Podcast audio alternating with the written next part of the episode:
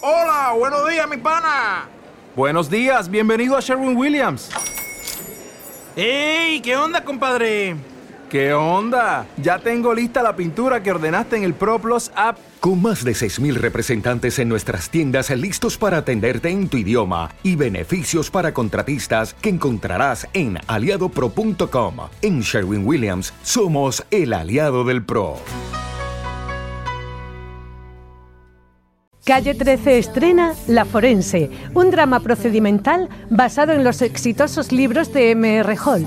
Su protagonista es Jenny Cooper, una médico de urgencias que tras quedar viuda comienza a trabajar como forense para investigar varias muertes sospechosas. Después del fallecimiento de su marido, siente una fuerte conexión con la muerte vinculada a un secreto de su pasado que solo ahora empieza a entender. No puedo llegar tarde en mi primer día. ¿Seguro que estás lista para trabajar? Sí. Jenny Cooper, la nueva forense. Nunca había conocido a un forense. Creía que eran unos viejos repulsivos.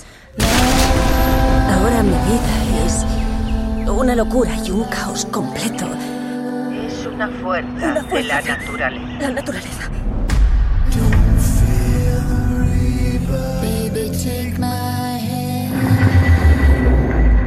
Estás triste por lo de papá.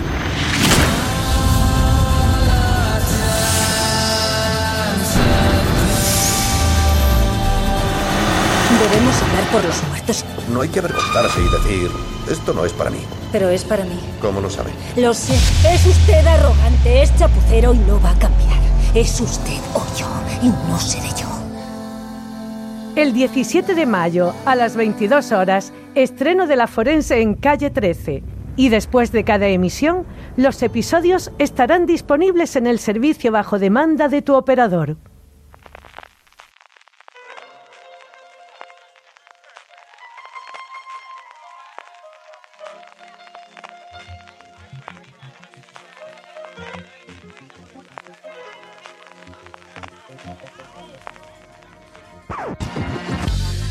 Bienvenidos a Gran Angular, el programa de fuera de series donde analizamos cada semana un tema de la industria de las series de televisión en profundidad. Esta semana son los upfronts, la convocatoria anual que las cadenas presentan sus series a los anunciantes en Estados Unidos. Hoy vamos a hablar de en qué consisten estos upfronts y sobre todo si han perdido o no su importancia en los últimos años. Y para eso tengo conmigo en primer lugar a Francis Arrabal. Francis, ¿cómo estamos? Pues aquí con ganas de hablar de palabras raras como upfronts y networks que van a salir en el programa CJ que siempre nos preguntan qué demonios es esto. Pero es que network al final sí podemos decir cadenas, pero upfront, denominado de por adelantado, es complicado decirlo. Queda un ¿eh? poco Queda, raro, queda un queda un poco. Aunque esa es la traducción literal, y ahora hablaremos de, de- de todo ello.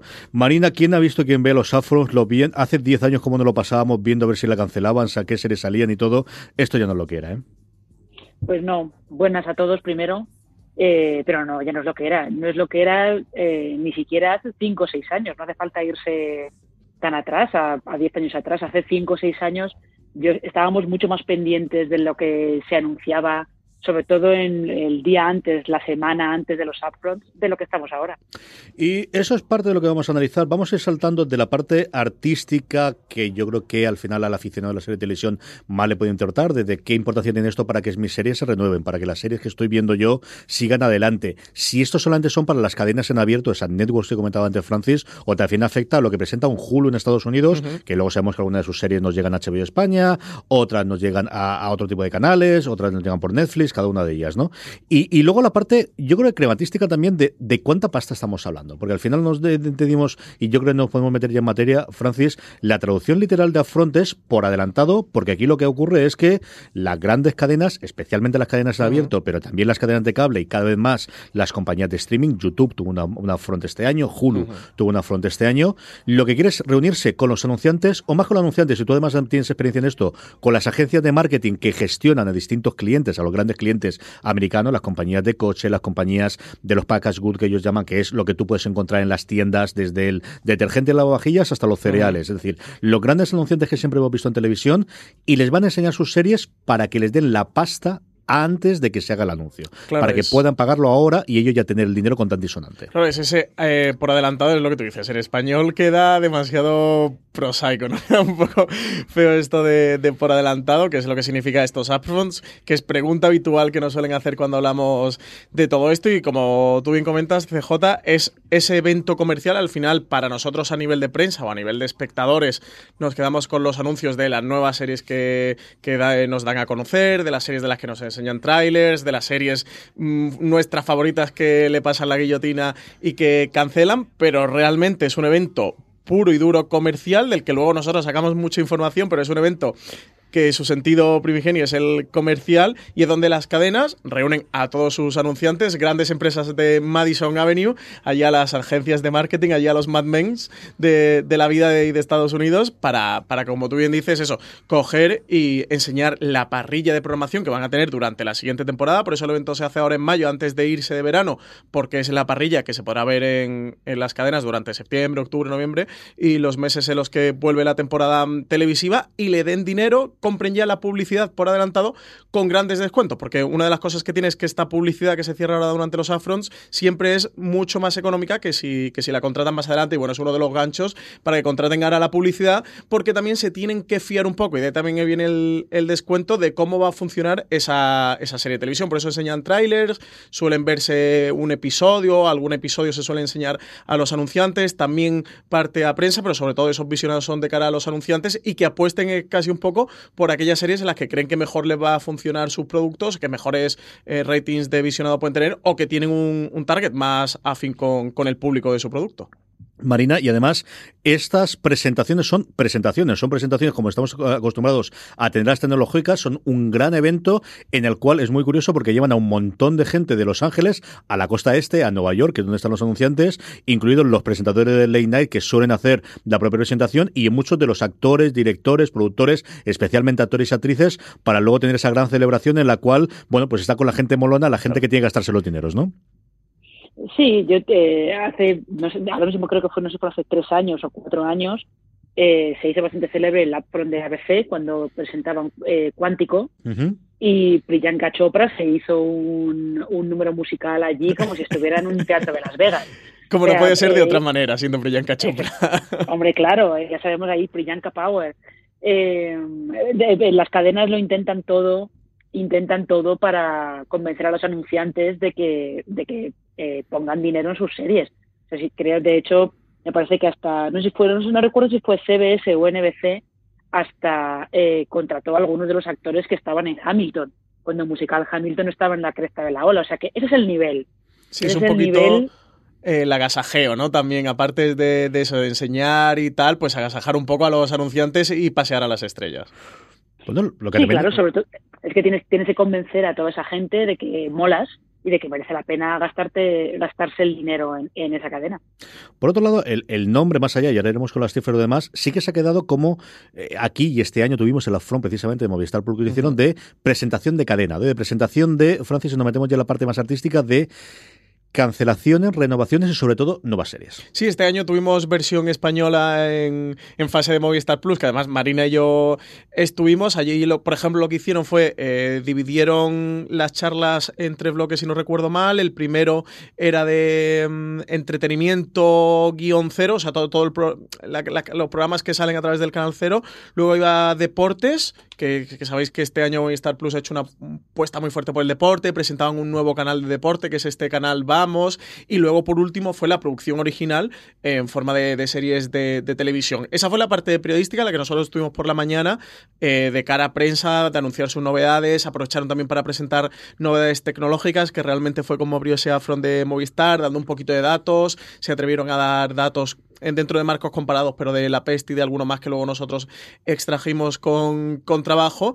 Pero luego tenía la parte, que ahí Marina y yo no estuvimos, la parte de, de fiesta de los anunciantes por la tarde-noche, donde estaban, bueno, pues los broncanos y, y la gente de, de Movistar que, que, mola, estaban pues Maldini, Iñaki Gabilondo y toda esta gente, que eh, algunos habían estado por la mañana, el Rubius y demás, pero que sobre todo, pues por la tarde-noche tenían fiesta y eso ya más de cara a los anunciantes. Así que es curioso que en España eh, el año pasado por primera vez se hizo y por lo que sabemos por lo que a nosotros nos han comentado, la experiencia fue muy positiva y pretende repetirse este año. Así que si todo va bien, eh, sobre la segunda semana aproximadamente de septiembre tendremos Upfront de Movistar Plus de nuevo. Eso es la de Movistar Plus aquí, pero Marina, tradicionalmente el Upfront, y sigue siendo a día de hoy, y luego hablaremos de la importancia de cómo ha ido cayendo en el tiempo, siempre, siempre ha sido en mayo y además una semana concreta en la que van una detrás de todas, todas y cada una de las cadenas, y a día de hoy ya más que las cadenas, los grandes grupos mediáticos, los grandes conglomerados mediáticos que son la cadena abierto junto con todos los canales de cable que tienen cada una de ellas detrás. Es que en realidad eh, los upfronts, como los entendemos, estamos hablando a la hora, dejan de celebrarse en abril, porque empiezan, empiezan a presentar su programación las cadenas de cable básico, eh, pues eh, plataformas que puede haber por ahí, como Hulu, por ejemplo, y el, el que al final tenemos más asociado a la palabra upfront es el que se dedica a las networks, a las cadenas en abierto, que es el que se celebra la segunda semana de mayo, más o menos. Y ahí es cuando eh, el lunes empiezan NBC y Fox y se acaba el jueves con la, con la CW. Es curioso porque se empieza con NBC y Fox y se empieza así porque Fox durante un año, en todos estos bandazos con los últimos 5 o 6 años, tradicionalmente siempre empezaba Fox y cerraba NBC. Pero Fox decidió hace unos años que ellos ya no iban a hacer las Froms, porque eran más molones que nadie, eran más diferentes que nadie, antes de que lo comprase Disney, cuando tuvieron a Kevin Riley, creo recordar que era de, productor sí. ejecutivo, cuando decidieron que mm, esto del hacer el sistema tradicional, que al final el upfront es la última escala, de podemos hablar eso también, Marina, de, de cómo funciona el, el proceso creativo en las grandes grandes plataformas, en las, perdóname, en, la, en las eh, cadenas en abierto americana. Y es que hay una fecha para las cuales se reciben todos los guiones, hay una fecha en la que se aprueban los pilotos, hay una fecha en la que se ruedan todos los pilotos, que es entre febrero y marzo aproximadamente, y ahora entre abril y la primera de mayo, a veces incluso dos días antes de la presentación de los upfronts, es cuando se toma la decisión de si eso va adelante como serie o no va adelante como serie. Hay un momento hace unos años en los que Fox decide que eso es una puñetera locura, esto de que nos estemos pegando por los mismos creadores y los mismos actores y las mismas actrices en las mismas fechas no tiene ningún sentido, vamos a dejar que los demás decidan qué van a hacer e intentamos nosotros directamente hacer lo que los americanos llaman straight to, to series o directamente no encargamos un piloto, sino que contratamos la serie completa. Aquello les duró dos años y a los dos años decidieron volver a Redil ¿Qué es lo que ocurrió en esos dos años? Que NBC dijo, ah, que dejáis libres el lunes, me lo quedo yo. Claro, que a mí me para... mola. Con lo cual ahora tenemos ración doble el lunes, Francis.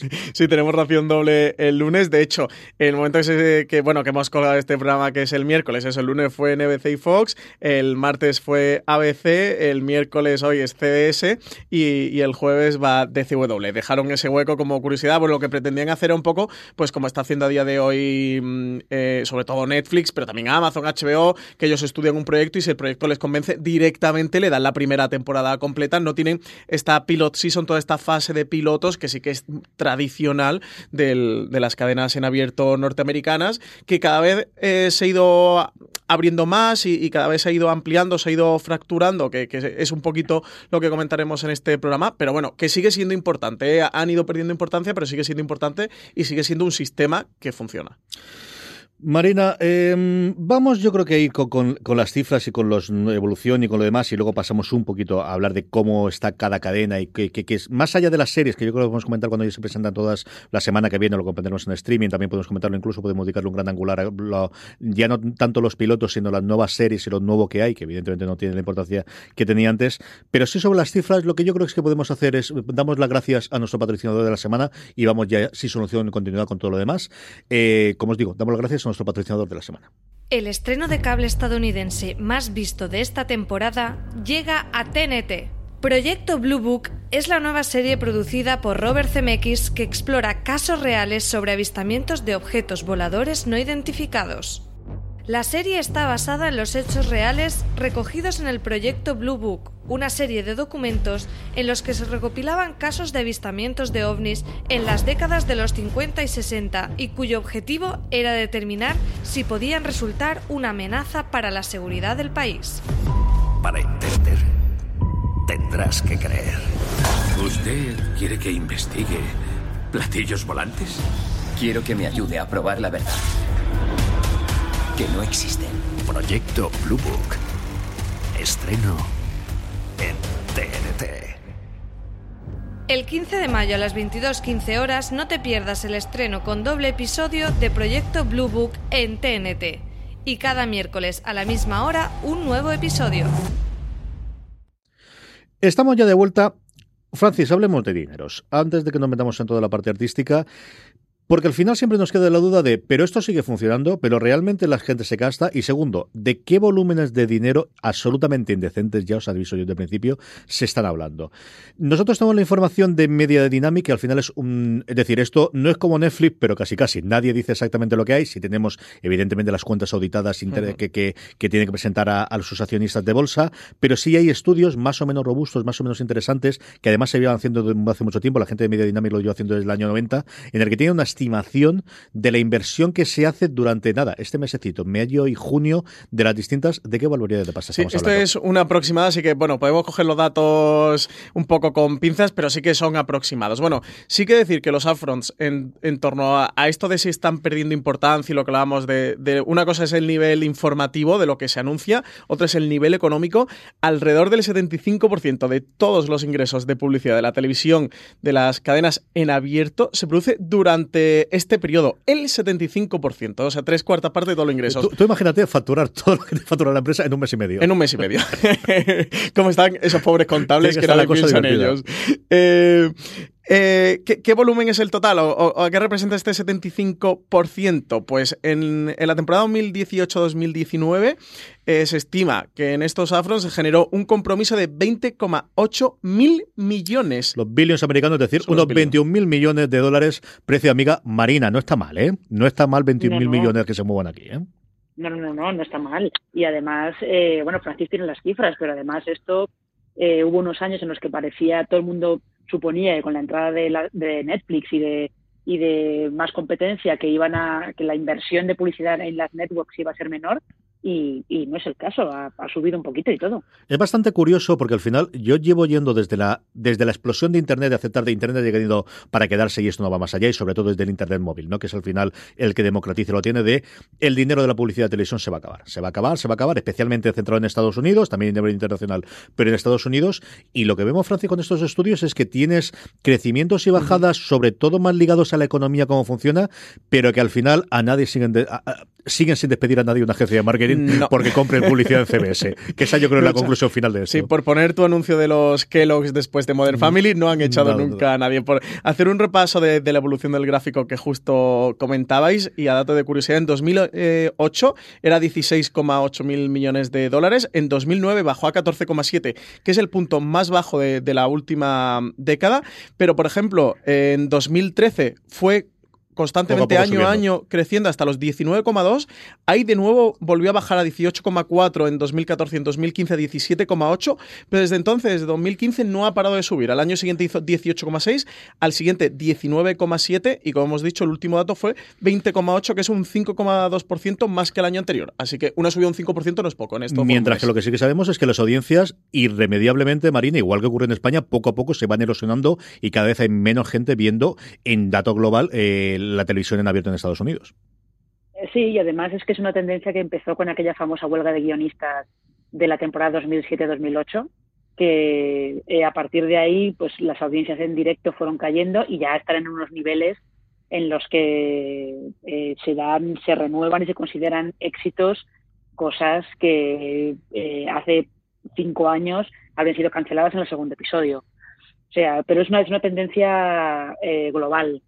En España ha tardado más en notarse, pero se está notando. Y lo que pasa es que en Estados Unidos ya es eh, una cosa muy destacable y, muy generalizada. Y además en Estados Unidos lo que pasa también es que según ha ido, ha ido cayendo la audiencia en, en directo, ha ido creciendo la audiencia en diferido.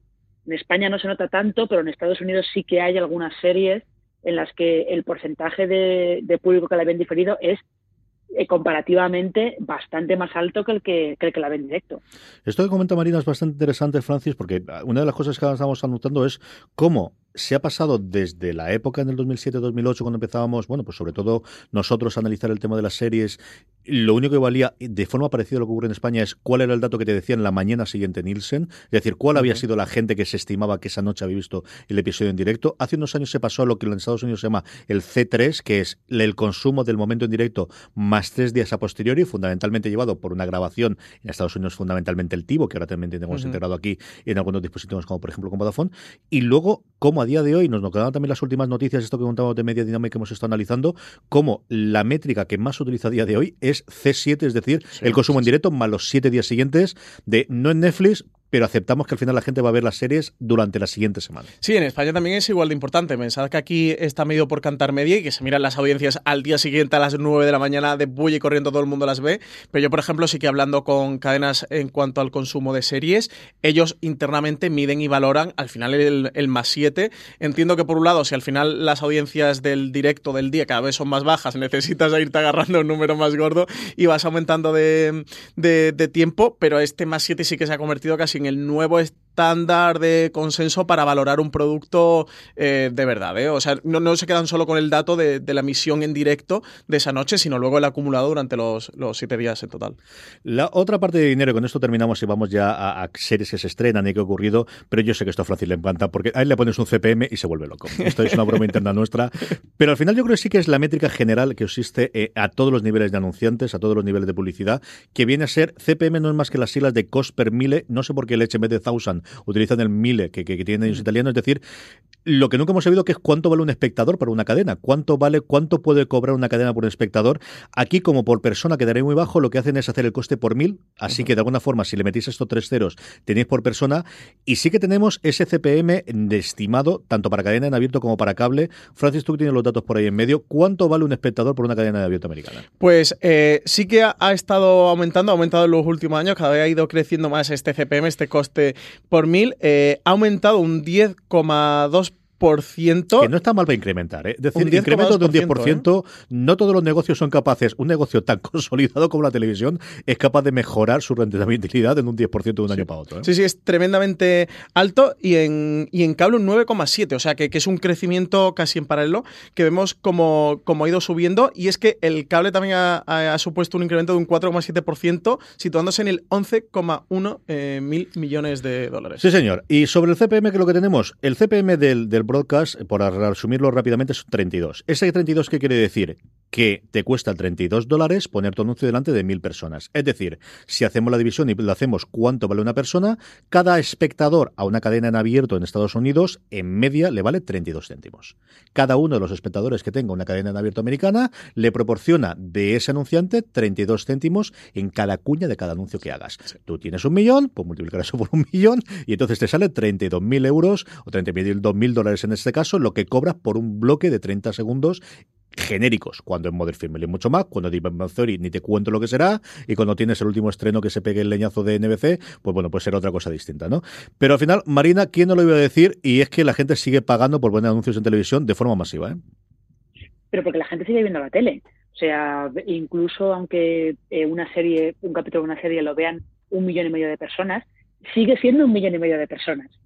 Eh, es eh, eh, pensad que para que una obra de teatro, por ejemplo, llegue a un millón de espectadores, necesita estar muchas semanas en cartel. Lo mismo pasa con las películas.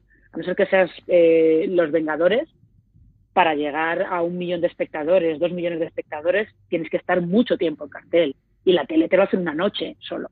Con lo cual, pues es, normal que todavía se manejen estas cifras de publicidad.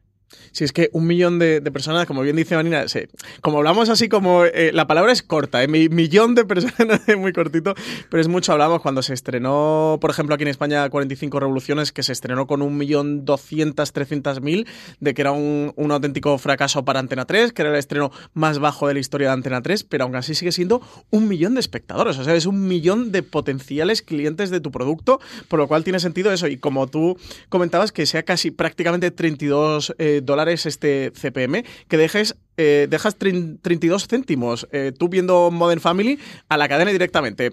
Es, es como muy gracioso imaginártelo de, de, cuando te pones tu episodio Cada de Modern Family, que tú ves, le, has dado le estás dando 32 céntimos. céntimos. Es, esa es la forma de pensarlo. Sí, sí, sí, se lo das. Tú estás viendo en España televisión, es decir, si fuese esta cifra televisión española Antena 3, sabes que cada anuncio, de los poquitos que te ponen a ti en las cadenas en abierto, le estás dando 32 céntimos. Sí, Ese sí, sí. es el, el, cálculo que hay que hacer, sí, señor.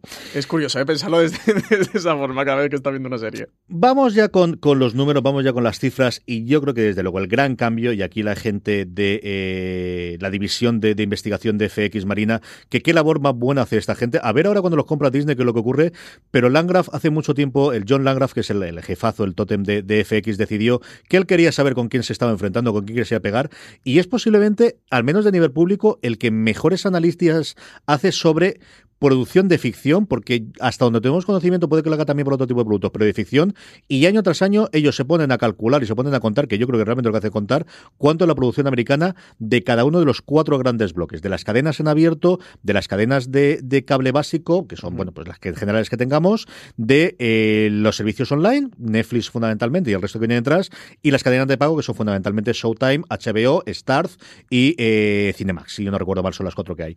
Y esta gente lleva haciendo esto desde el 2002, Marina. Sí, y además es verdad, como bien, como bien dices, eh, cada vez que hay una gira de la TCA, eh, John Landgraf, que los críticos estadounidenses en plan de coño lo llaman el alcalde de la televisión. Eh, pues merecido, ¿eh? Merecido. sí, saca, saca las cifras, el gráfico que hay de su división de investigación y él es un poco también el que acuñó el término PIC TV, que utilizan mucho los, los, los países estadounidenses desde hace ya tiempo, y es que es, es muy curioso estos gráficos. Eh, los periodistas americanos luego los publican en Twitter, creo que FX los publica en Twitter también, o luego los acaba sacando Variety y tal.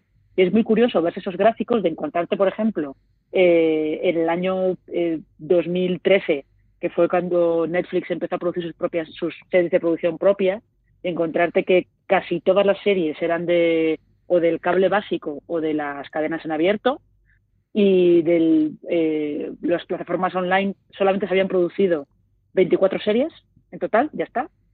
Y luego das el salto al año pasado, 2018, y resulta que eh, sí, el cable básico sigue produciendo bastante, las cadenas en abierto siguen produciendo bastante, pero las cifras no son tan de tanta variación con respecto a, otros años eh, y las plataformas online habían pasado de producir 24 series en 2013 a producir 160 en 2018. O sea, es, el salto es muy notable, sobre todo cuando vemos que es una de las razones por las que estos upfronts pues han perdido un poquito de relevancia, que las cadenas en abierto en 2013 produjeron 131 series y en 2018 146. O sea, como veis, no hay tanta diferencia eh, de un año a otro, desde luego comparativamente es una diferencia mínima con el salto que han dado las OTTs y plataformas de streaming. Es que mucho más hueco no hay, Francis, porque al final las cadenas han abierto mm, programan algunas de ellas tres horas en prime time, que es fundamentalmente lo que estamos hablando, ¿no? La parte que tengan en prime time,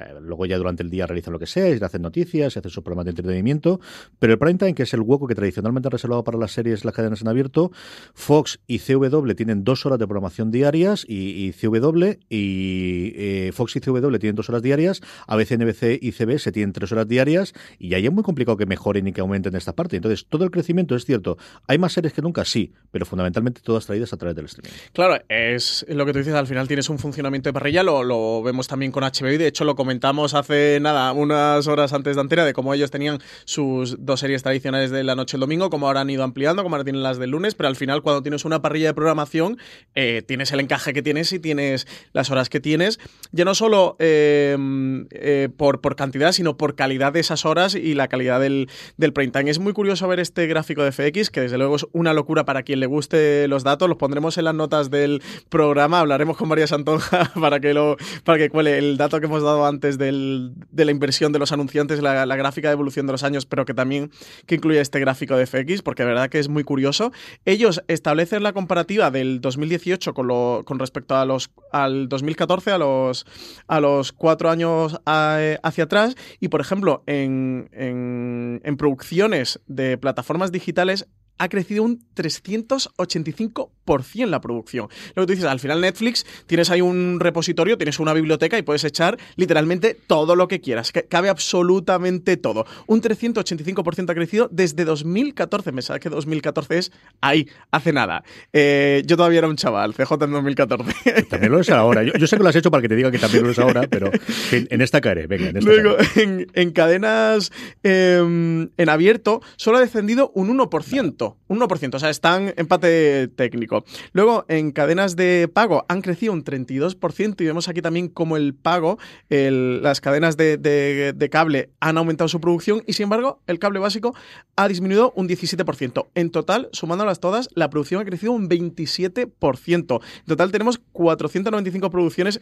en 2018 con respecto a las 389 que había en 2014. Así que vemos el aumento en general de, todo tipo de producciones, de cómo sí que las cadenas en, abierto se han mantenido prácticamente iguales, pero que el gran crecimiento sobre todo se ha producido a través de, esas plataformas eh, de servicios bajo demanda y veremos el año que viene este gráfico en 2020 donde se sitúa con Disney Plus, con Apple, con Warner Media y la compra de TIT por parte de HBO. O sea que, esto nada más que ha hecho empezar, ¿eh? con Amazon que cada vez entra más fuerte, etcétera, etcétera. Y estas son solamente las Yankees, Marina, que aquí no tenemos las inglesas de las producciones que tenemos en España, quitando la de Netflix que sí que entra dentro del juego. ¿eh? Es que eh, realmente eh, el volumen de producción global ha crecido ha crecido muchísimo. De hecho, si si hablas en cualquier evento más o menos industrial en España, todo el mundo te dice que efectivamente se están produciendo muchas más series, lo cual está llevando a que en España se estén, en la industria española se estén empezando a notar cosas que los americanos estaban diciendo hace dos años, tres años, que es, por ejemplo, que les cuesta encontrar técnicos para poder, eh, para que puedan estar en todas las producciones, eh, los actores, pues hay mucha competencia por conseguir a los principales actores o los actores que interesan, que también es una cosa que pasa eh, en el Reino Unido. Lo que pasa yo creo también que eh, con, justo con las, con las plataformas de streaming lo que nos damos cuenta no es que se produzca más, sino que nos llega más, porque nos llegan más series europeas que antes no nos llegaban, por ejemplo.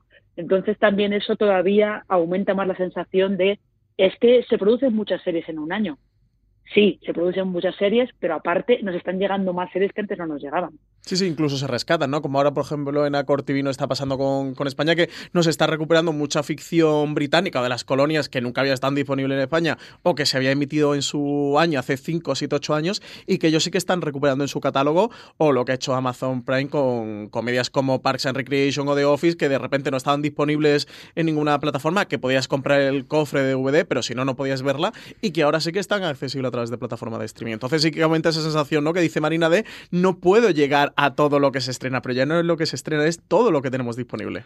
No hace falta que llegues a todo porque ya llegamos en fuera de series para comentaros y deciros qué es lo que hay que ver y qué es lo que no hay que ver. Marina, lo que sí que se ha perdido, y, tú y yo recordamos esos tiempos en los cuales uno llegaba al día antes de la front con eh, la carne de gallina sin saber qué iba a pasar con su serie favorita, porque estos sinvergüenzas hasta horas antes, es decir, yo recuerdo leer artículos de showrunners y de creadores de series que hasta la noche anterior no le dijeron cógete el avión y vente para acá que hemos cogido tu serie o que hemos renovado tu serie. Y eso no es que no se produzca, pero igual que las cancelaciones, chica, ya no se cancelan series como antes, ¿eh? Tampoco se renovan series como antes, ¿eh? Pero eh, es verdad que ya no está ya no está la sensación de que todo se anunciaba en la, semana antes de los upfronts o incluso la noche antes de, de los upfronts. Ahora hay un goteo de información, por ejemplo, sabemos desde hace semanas sabemos que la CW lo ha renovado todo, o sea, con lo cual lo único que falta por, por confirmar son las series nuevas y eso también se anunció hace, hace días. O sea que no hay, ya no hay, tiene esa sensación de, eh, ¿cómo diría yo? De, Dios mío, eh, la novedad, vamos a ver, vamos a ver qué, qué anuncian los apps, no tenemos ni idea de qué va a haber y el app nos lo va a enseñar todo. Pero es una cosa que, que pasa ahora con todo. No, ahora, por ejemplo, que Eurovisión está aquí ya a la vuelta de la esquina, te puedes, puedes eh, de estar meses escuchando las canciones que, que, van a participar en el concurso. O sea, y cuando llegue el concurso ya no hay ningún tipo de, de sorpresa ni de no, hay, no puede pasar, no puede haber nada inesperado porque tú las has escuchado todas desde el mes de enero. Entonces esto es un poco lo mismo, lo mismo que pasa con, con los upfronts y con las noticias de televisión puedes saberlo todo desde hace semanas o meses. Con lo cual, cuando se llega al upfront también se llega con otra con otra disposición. Esto no es como cuando las primeras temporadas de Cómo conocí a vuestra madre era el drama hasta la hora antes del upfront porque no se sabía si le iban a renovar. Ni que lo digas, ni que lo digas. Qué disgusto nos llevamos por aquella época. La verdad es que ese salsito lo hemos perdido. ¿eh? Han perdido ese punch periodístico que para los medios sí que ha podido perder más importancia. Eso antes para nosotros, la semana de los upfronts era una semana de taquicardia y esta semana lo estamos tomando con mucha tranquilidad. Eso, por ejemplo, CW eh, ya anunció la semana pasada sus renovaciones. Por ejemplo, que Batwoman, que todos sabíamos que le iban a dar luz verde porque no había ninguna posibilidad de que no le fuera a dar luz verde a Batwoman, pero ya dijeron que le habían dado luz verde y que la habían convertido en serie. Entonces, es verdad que ese salseíto eh, periodístico y seriéfilo lo hemos perdido un poquito.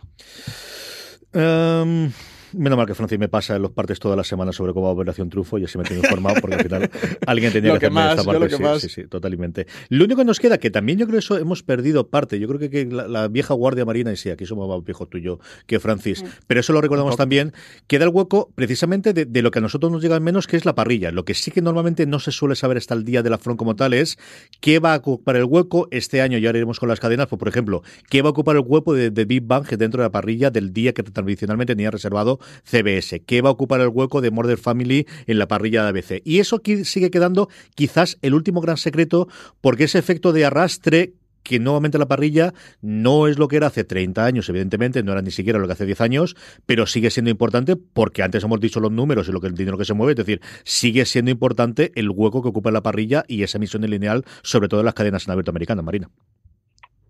Sí, lo que, lo que sí es verdad es que eh, esa parrilla se suele anunciar el día antes, porque eh, suele ser un poco, desde hace unos años es un poco tradicional que algún ejecutivo de la cadena haga una, conference call, tenga una llamada con los periodistas eh, para que tener pues como unas cuestiones previas antes de, del upfront, porque el upfront, como hemos dicho, es un evento para anunciantes, no es para la prensa. Tienen esa, esa conference call con los periodistas, eh, hablan un poquito de, de las principales líneas de la programación de la temporada que viene y ahí es cuando la cadena anuncia la parrilla una, la, una parrilla que esto, esto, es que siempre ha sido muy es una cosa que diferencia mucho a la televisión estadounidense a la televisión española por ejemplo. Esa parrilla se anuncia en mayo y es la parrilla de septiembre y no prácticamente no se toca. Puede haber cosas distintas tal pero no se toca. Se saben los horarios se sabe qué, qué va a haber en esos horarios. Si se desconoce ya te dicen en la cadena mira esto no lo tenemos muy claro no sabemos si aquí va a ir esto o va a ir esto otro hasta tener una estimación de la parrilla que va a haber para la mid-season en enero, que esa luego sí que puede sufrir cambios. Pero imaginaos nosotros que tenemos la normativa que hay, especifica que eh, hay que dar la programación con tres días de adelanto, tres días de adelanto. Y hasta esos tres días te pueden cambiar lo que les dé la gana. Y aquí se sabe, se sabe con meses de antelación mucho tiempo me parece tres días. Tendría que hacerlo el día antes, Francis. Bueno, eh, que, bueno aquí Marina puede decir cuántas convocatorias de prensa de venga a ver hoy a las 12, mil mandado a las 10 menos cuarto, la nueva serie de Telecinco de televisión española. Sí, sí, madre mía. No, eh, ellos sí que funcionan con esta previsión, esa parte son los afronts, de cómo funciona todo este sistema publicitario en las cadenas en abierto estadounidenses. No tiene nada que ver el modelo con el español, pero ni en cuanto a desarrollo de series, ni en cuanto a medio publicitario, ni en cuanto a ventas, ni en cuanto a absolutamente nada. Es algo muy característico de los Estados Unidos que en España siempre hemos cubierto, porque al final es de donde sale fuente esencial de, de series y de cancelaciones y de, y de novedades, pero que no tiene nada que ver con, con todo lo que ocurre aquí. Y eso, lo más parecido este año han sido esos upfronts de Movistar, que como tal tampoco se anunciaron muchas novedades. Era más la apuesta de largo de, oye, que sepáis que esto es todo lo que tenemos muy a Movistar de enseñar el, como el, el, gran plano de lo que tienen, porque realmente la única serie de hecho que se anunció fue justo antes de Cristo y el canal de Vamos, yo no sé si lo anunciaron ese día o se sabía unos pocos días de antes, pero y ahí, pero que tampoco fue de, wow, esta es nuestra programación, ¿no? Todas estas son nuestras producciones originales para, para este año. Ese, esa perspectiva sí que no existe en España, que va más, bueno, pues como ahora vemos con, con Netflix, con este goteo de eh, se anuncia una nueva serie, se anuncia este actor, se anuncia este creador, tenemos este nuevo proyecto y, y, marean más con las fechas de estreno. Y suelen dar horquillas tentativas, pero como dice Marina, de esto va mid-season o esto va a septiembre, no, no, no lo conocemos por aquí, desgraciadamente para nosotros que nos toca correr el doble. A la línea de lo que dice Fran, de todas maneras, eh, eh, perdón, CJ, de todas maneras, hay que siendo justos, en España se hacen presentaciones de programación. De presentaciones de programación, no solamente lo que hizo Movistar fue una cosa distinta que había hecho Movistar, pero esto eh, lo hace Fox, lo hace eh, TNT. TNT lo hizo, TNT, sí. TNT lo hace, lo hace eh, desde hace algunos años, lo hace todos los, todos los meses de septiembre. Eh, Fox, no siempre, hay años que sí, años, años que no, depende de lo que tengan. Eh, las cadenas en abierto lo hacen también. O sea, sí que se hacen presentaciones de programación en España. Lo que pasa es que son las presentaciones van más en plan de se hacen en septiembre y son más de esto es lo que tengo para este mes y para el mes que viene. Y bueno, te voy a contar también que tengo un poco pues para invierno, pero sobre todo es para otoño, porque en España funciona más la cosa así. de luego pues se presenta la programación de Navidad, luego ya se presenta la programación de primavera, un poco un poco así. Pero presentaciones de programación sí que se hacen. Lo que pasa es que eh, no tienen ese componente comercial que, que hemos comentado antes de los upfronts que están tan orientados a, a vender publicidad. Sí, también son mucho más abiertas y más cortoplacistas, que es lo que dice María. Por ejemplo, la de TNT eh, presentaron Bota Juan, estuvo allí Javier Cámara, también al hilo de lo que hablamos de las americanas de llevarte a tu estrella, pero no dijeron que la serie se iba a estrenar en, en enero, que, que ellos ya sabían la fecha de estreno. Eh, llevaron a Nacho Vigalondo para un programa que, que, presentaron, un programa que a día de hoy, que, que, estamos ya en mayo, no se ha estrenado y no hemos podido eh, ver aún, pero fu funciona eso, es lo que dice María, sí que hay presentaciones, pero suelen ser em, más cortoplacistas, más de aquí a Navidades o un poco de esto lo que tenemos para este año, pero se va moviendo mucho. Y bueno, sí, AXN ha hecho algún año que este año no tuvo, Sci-Fi también ha hecho algún año, pero, pero van rotando. Vamos a ir con las cadenas. Antes de eso, sí que hay otro cambio que yo creo que he detectado en los, en afrons, que es eh, hace 10 años las series por las que ellas apostaban, con las que querían ganar dinero, la de las grandes estrellas, grandes apuestas, todas, absolutamente todas iban a septiembre. Y o eran las grandes éxitos o se pegaban el batacazo y a las dos o tres semanas había que cancelarla. Cuando todas las series, sin excepción de las cadenas en abierto en España, americanas, en las que se confiaba y se tenía eh, futuro, fuese comedia, fuese drama, fuese semipensionista, todas iban de 22 a 25 episodios. Perdidos fue el que empezó a romper un poquito a partir de la tercera temporada, cuando los eh, guionistas dijeron no damos más, no queremos más reruns y lo que vamos a cerrar temporadas de 16, 17 episodios.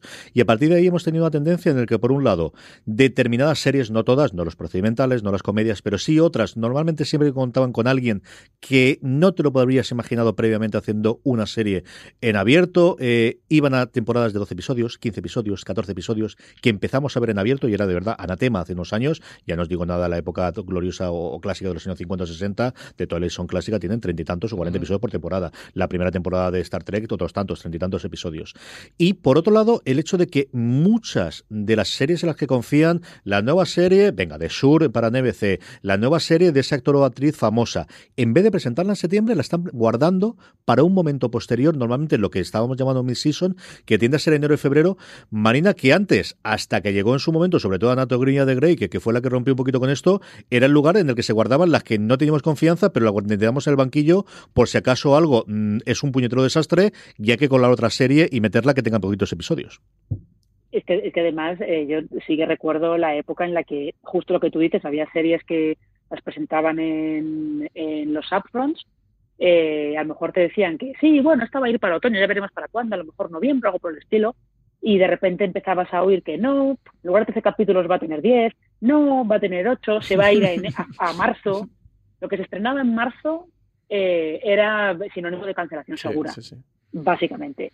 Ahora la cosa ya no está tan clara, eh, porque se puede estrenar algo en febrero, en enero, febrero, eh, que en teoría es uno de los grandes estrenos de, de, la temporada. Y es verdad que desde hace un par de años, más o menos, las cadenas eh, estadounidenses se reservan muchísimos estrenos para, para mid-season, para enero, febrero, que tradicionalmente antes era una de las épocas fuertes de estrenos de las cadenas de cable, porque aprovechaban, las cadenas de cable aprovechaban principio de año y el verano, que es cuando las networks en teoría no estrenaban nada, para estrenar sus cosas.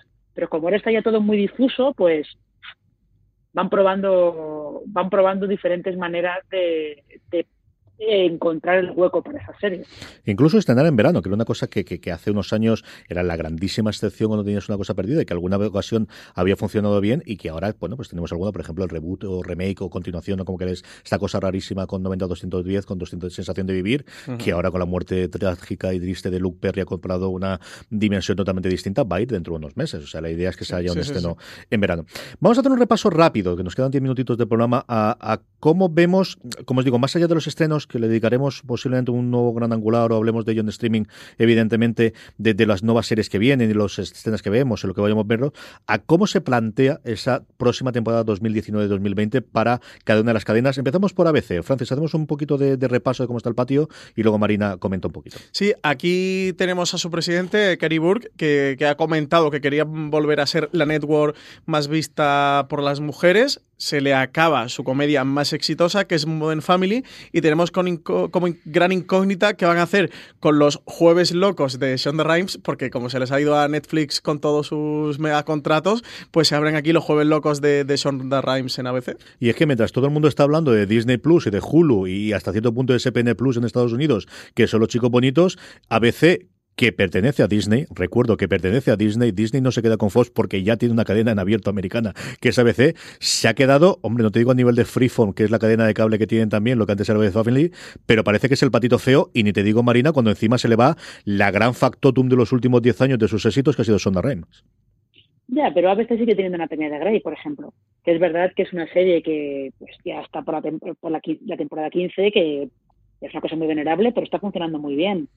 Eh, y sí, se termina Modern Family, pero a veces todos los años tiene siempre unas cuantas comedias familiares que le acaban funcionando bien. O sea, en realidad lo que... Y luego además, el principal problema que tiene ABC probablemente, más que en la ficción, está en sus realities.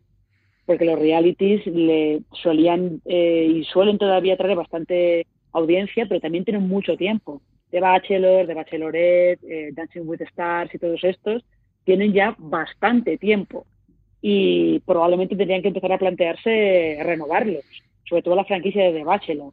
Pero como funcionan, pues bueno, eh, ahí sirven. Yo creo que en ficción tendrán tendrán más comedias familiares para, para ir renovando, porque desde que tienen Modern Family todos los años han estrenado varias comedias.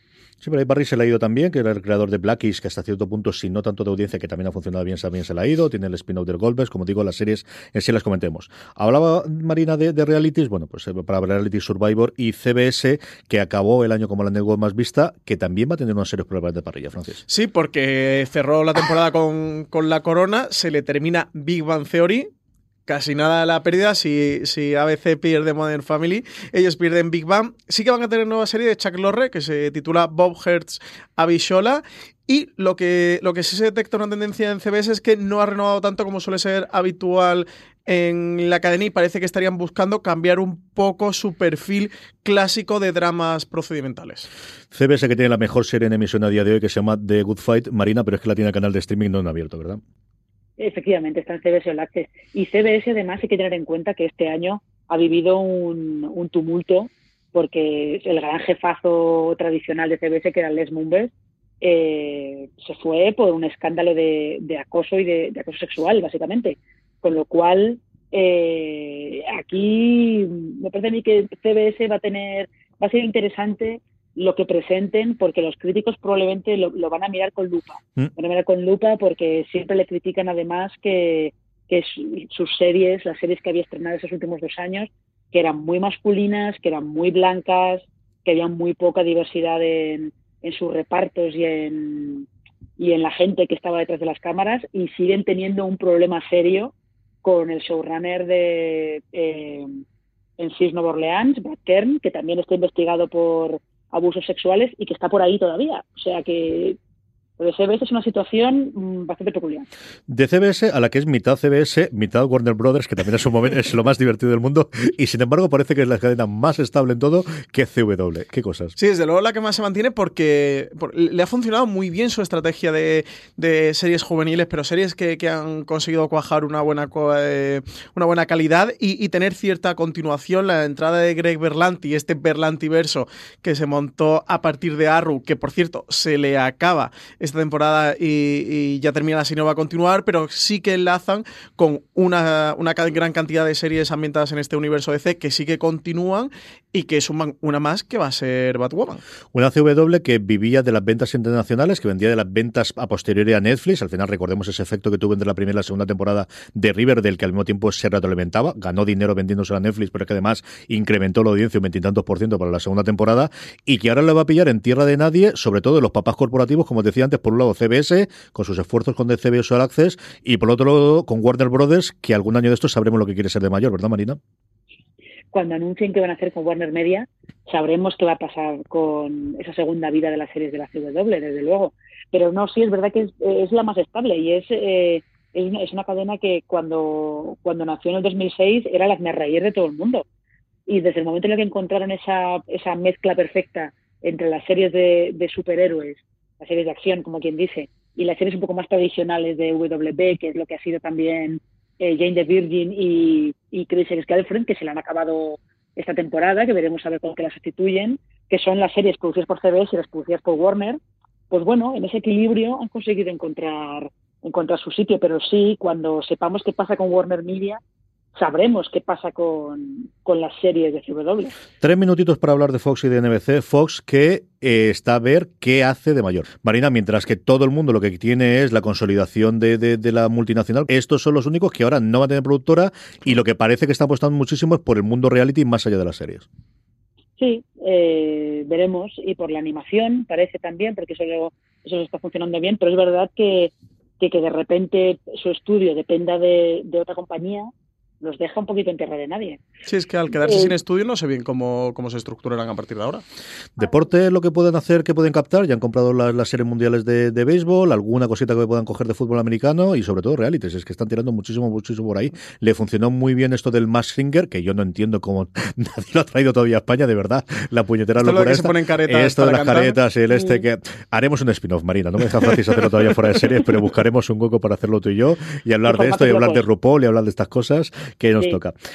Por último, y cerramos con esto, NBC Universal, que pasa a ser propiedad de Comcast, que al final lo compraron, que tiene aquí en medio también toda la parte de consolidación y que al final funciona a base de las comedias, incluida una nueva de Make Sure de cara al año que viene, y luego Dick Wolf, que volvió a ser el Dick Wolf de sus momentos, con toda colección de Chicago, Francis. Pues sí, aquí tienen nuevos presidentes que son Paul Telagdi y George Chicks y hay que ver cómo, cómo evolucionar el canal con la visión de, de, sus nuevos presidentes y lo que tú dices, pues sí que tiene esta línea continuista con comedias que le están funcionando muy bien y con todas las series de Dick Wolf que, que son suma y sigue, este hombre no, no para, es una, es una maquinilla de hacer series de éxito. Pues hasta aquí hemos llegado a este gran angular, como os digo, en las próximas semanas analizaremos todo lo que conocemos, sobre todo los pilotos más interesantes y cómo quedan las distintas cadenas. Marina Such, mil millones de gracias, un verdadero placer estar el próximo programa de Fuera de Series.